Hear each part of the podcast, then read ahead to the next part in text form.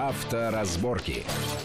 Итак, мы продолжаем в студии Александр Злобин и Юрий Урюков. Мы обсуждаем вот эти, с одной стороны, смешные случаи, когда штрафовали за тень на обочине, за блики фар на обочине, но, опять же, э, в самое ближайшее время, ну, возможно, через несколько месяцев, э, будет определен размер штрафа за так называемое опасное вождение, и можно себе представить, сколько не то чтобы ошибочных, а сколько довольно спорных ситуаций с большим пятитысячным штрафом мы станем получать э, по оценке этой фото-видеофиксации, и возможно ли это оспорить или как. Вот если уже вернуться именно вот к этой теме, к предстоящим месяцам, я думаю, до зимы, там, ну или в конце концов, там, в начале будущего года, думаю, все таки решит, какое наказание будет, 5 тысяч рублей, скорее всего, как предлагает МВД за опасное вождение. А, тут, я понимаю, будет действовать только видеофиксация, а не только фото, потому что одним фотографией опасное вождение, ну, никак там. Да, конечно, потому что подразумевается, что человек, который демонстрирует опасное вождение, он совершает ряд маневров, а не просто какое-то единичное опасное перестроение или что-то в этом духе, допустим, резкое торможение. То есть должна произойти цепочка событий. Естественно, здесь одной фотографии не обойдешься. Я так понимаю, что далеко не все, если никакие нынешние работающие камеры, их программное обеспечение не может позволить себе поймать это. То есть пока это будет только сотрудники ДПС ловить. А, ну, мы не знаем, на самом деле, всех возможностей камер, потому что они действительно к нам пришли в жизнь из э, сферы армейской, а, и там возможности, как нас уверяют, э, ну, просто море. То есть якобы э, всего лишь изменение программного программного обеспечения можно заставить камеру э, считывать и в том числе и видеофрагменты какие-то, и смотреть за тем, когда, допустим, автомобиль там пересекает стоп-линию, то есть функционал огромен.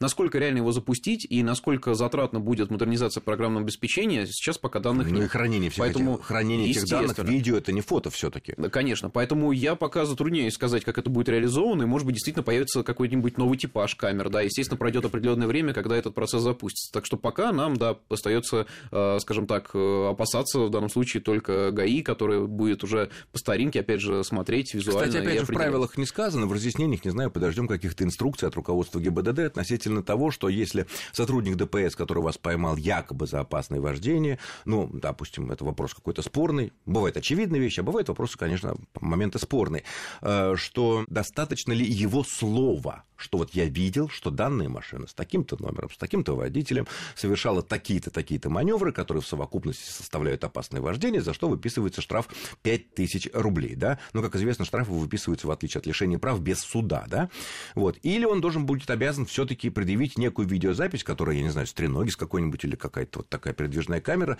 вот это пока абсолютно не ясно, я так понимаю, что никто этого не знает. Да, естественно, у нас сейчас пытаются оснастить автомобили ГИБДД в тотальном порядке средствами видеофиксации, чтобы действительно все было подтверждено, но пока это есть далеко не везде, не во всех регионах, и я думаю, что сейчас, э, на первое время, когда действительно будет уже определен штраф, э, все-таки будут достаточно либерально относиться к водителям сотрудники ГИБДД, потому что процедура остается той же самой. Если у меня действительно спорный момент, я с этим не согласен, а я прям в протоколе пишу несогласие с постановлением, меня отправляют уже в группу административной практики, в группу разбора, как принято А называть. у них какие дополнительные доказательства? Вот, вот. И, соответственно, и слово поскольку, против слова. Да, поскольку у них слово против слова, то я думаю, что в таких спорных ситуациях пока, чтобы не нагнетать и не создавать напряженность, э, наверное, все-таки будут э, стараться решать в пользу водителей. Или просто вообще не останавливать за, ну или штрафовать за спорные ситуации. Да, да. Если абсолютно так. очевидная вещь, да тем более есть у инспектора видеозапись того, как человек подрезал, обгонял там и так, и так далее, то в этом случае, наверное, а так будет, потому что да, вещь действительно да, для нас очень новая, которая принципиально должна,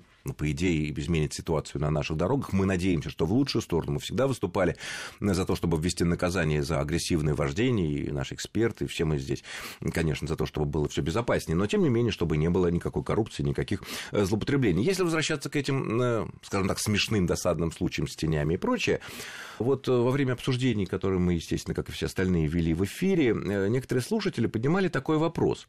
А разве нету в составе действ... в действиях того офицера ГИБДД, который поставил свою электронную подпись, есть фамилия, что именно он вынес постановление на основании вот этой вот дурацкой фотографии, да? Разве нету, и предельно очевидно, где не надо спорить, ну, типа тени, бликов и так далее.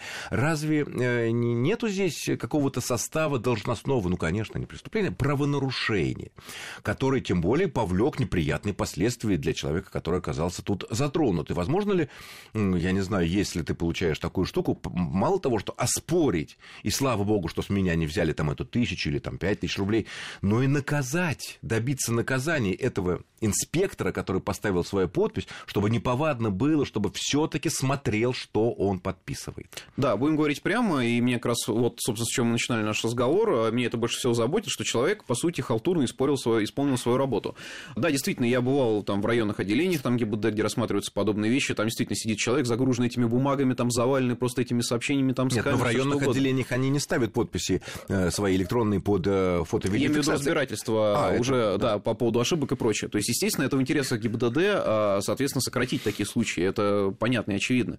А, но, как обычно, все сводится к тому, что, да, у нас есть центр обработки информации, центр обработки данных, но не хватает людей, не хватает, может быть, внимательности, еще чего-то. Но это не отменяет ответственности, потому что действительно в задачу таких э, служащих людей входит контроль всех, э, всей информации, которая приходит с камеры наблюдения. Техника, фиксации. техникой, да, но есть же какой-то здравый смысл, Конечно. какого черта подписывать такого рода бумаги и нервировать людей. Именно так. Поэтому действительно такие люди, я думаю, что должны уже быть какие-то внутренние расследования, может быть, да, наверное, к ним какие-то применяться должны санкции. Но для того, раз... чтобы это происходило, наверное, нужно какая-то инициатор пострадавшего, невинно пострадавшего водителя, который попросит руководство, там, я не знаю, того, того, того или иного учреждения в ведомстве э, все-таки разобраться и, ну, поставить хотя бы на вид данному а, офицеру. Здесь, что... да, если, например, это уже совет автомобилистам а, при оспаривании, допустим, такого штрафа, а, можно сделать в заявлении внизу приписку. То есть я прошу разобраться в ситуации, о результатах доложить и какие меры Сообщить, приняты. Да. Да. И они обязаны, между они прочим, обязаны, это они сделать, обязаны хоть письменно, но ответить, да, письменно проверили ответить. и не нашли нарушений, если, извините меня, тень. Ну. Конечно, да. Или нашли нарушения, и такие-то, такие-то понесли ответственность, и, соответственно, вы уже в этом случае будете спокойны, что человек, который пропустил такой ляп очевидный, он э, будет, ну, как-то наказан все таки Понятно. Э, Еще одна тема, которая тоже отчасти связана с э, фото-видеофиксацией. Как известно, за последнее время появилось все большее количество камер и на МКАД, и на некоторых наших подмосковных дорогах, да и не только подмосковных, около других городов крупных российских, э, которые ловят за обочину.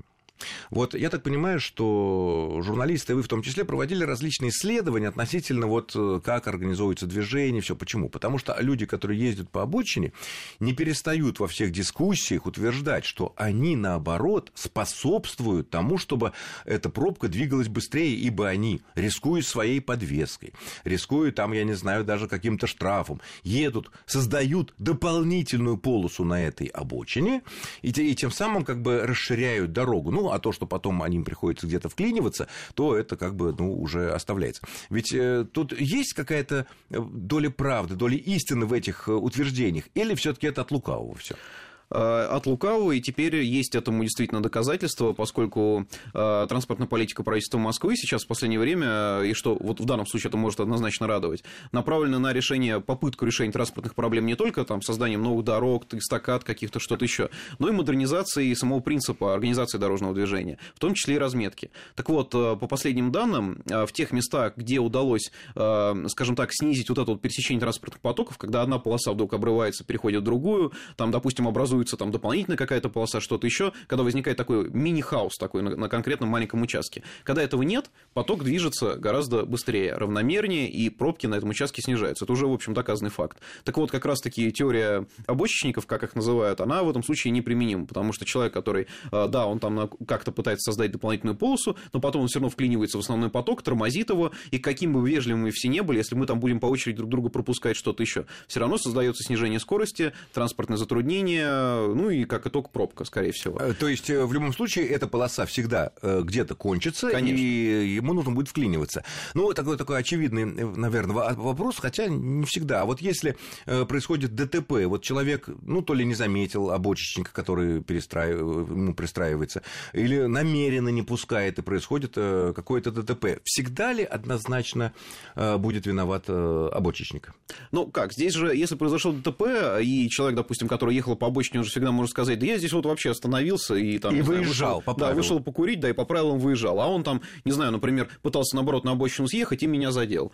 А, действительно, здесь будет разбирательство, потому что если ваша машина, которая ехала, например, по полосе, у нас многие вот любят обочинников прижимать, выжимать их вообще там дальше куда-нибудь в лес, там, в кювет, еще что-то. И машина в этом случае едет, по сути, двумя правыми колесами Тоже уже за пределами дороги. Нет, ну это понятно. Если в этом случае будет столкновение, ну вот это минимум будет обоюдка, минимум да, да, обоюдка будет. А, Хорошо. А в таких случаях, когда вот тоже часто э, бывает бывает, вот еду я как нормально, все по своей полосе, рядом со мной щемятся обочечники, а мне нужно повернуть направо. Там, где можно, там разметка направо, вот свой поселочек я хочу заехать, да, я мигаю, все, все делаю по правилам, э, поворачиваю направо, и мне соответственно, в правый бок въезжает обочечник. А, здесь э, какая будет ситуация? С одной стороны, он вроде бы не совершал, он все нарушил, он ехал по обочине, но он не совершал маневр.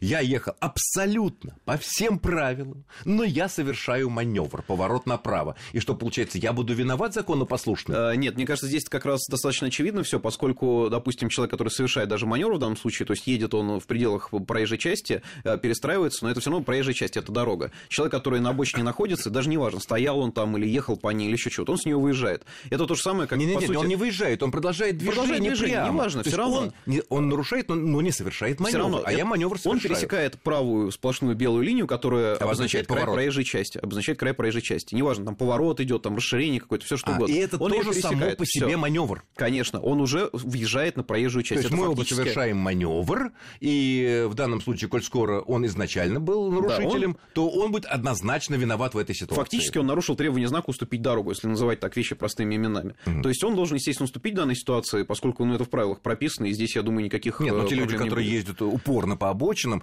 то, что они должны уступить по правилам, это им как-то, наверное, в голову не придет, и это едва ли будет руководством э, к их действию. Но тут однозначно, что вины нашего законопослушного э, теоретического водителя не будет в этой да, ситуации. здесь я думаю, что даже никаких спорных ситуаций не должно возникать. Ну что ж, безумно интересный получился у нас разговор, очень полезный для всех нас, для 40 миллионов российских автолюбителей. Я благодарю нашего гостя, зам главного редактора проекта «Автомейл.ру» Юрия Урюкова. Юрий, спасибо, спасибо за интересное разъяснение. Будем надеяться, что э, сотрудники ДПС тоже будут действовать все в рамках всех инструкций и не будут, так сказать, ничего, так сказать, натягивать. Ну, а с другой стороны, будьте всегда осторожны на дорогах, не нарушайте правила, потому что за нами всегда все следят и выписывают штрафы. Ну и удачи на дорогах. Счастливо. С вами был Александр Злобин. Авторазборки.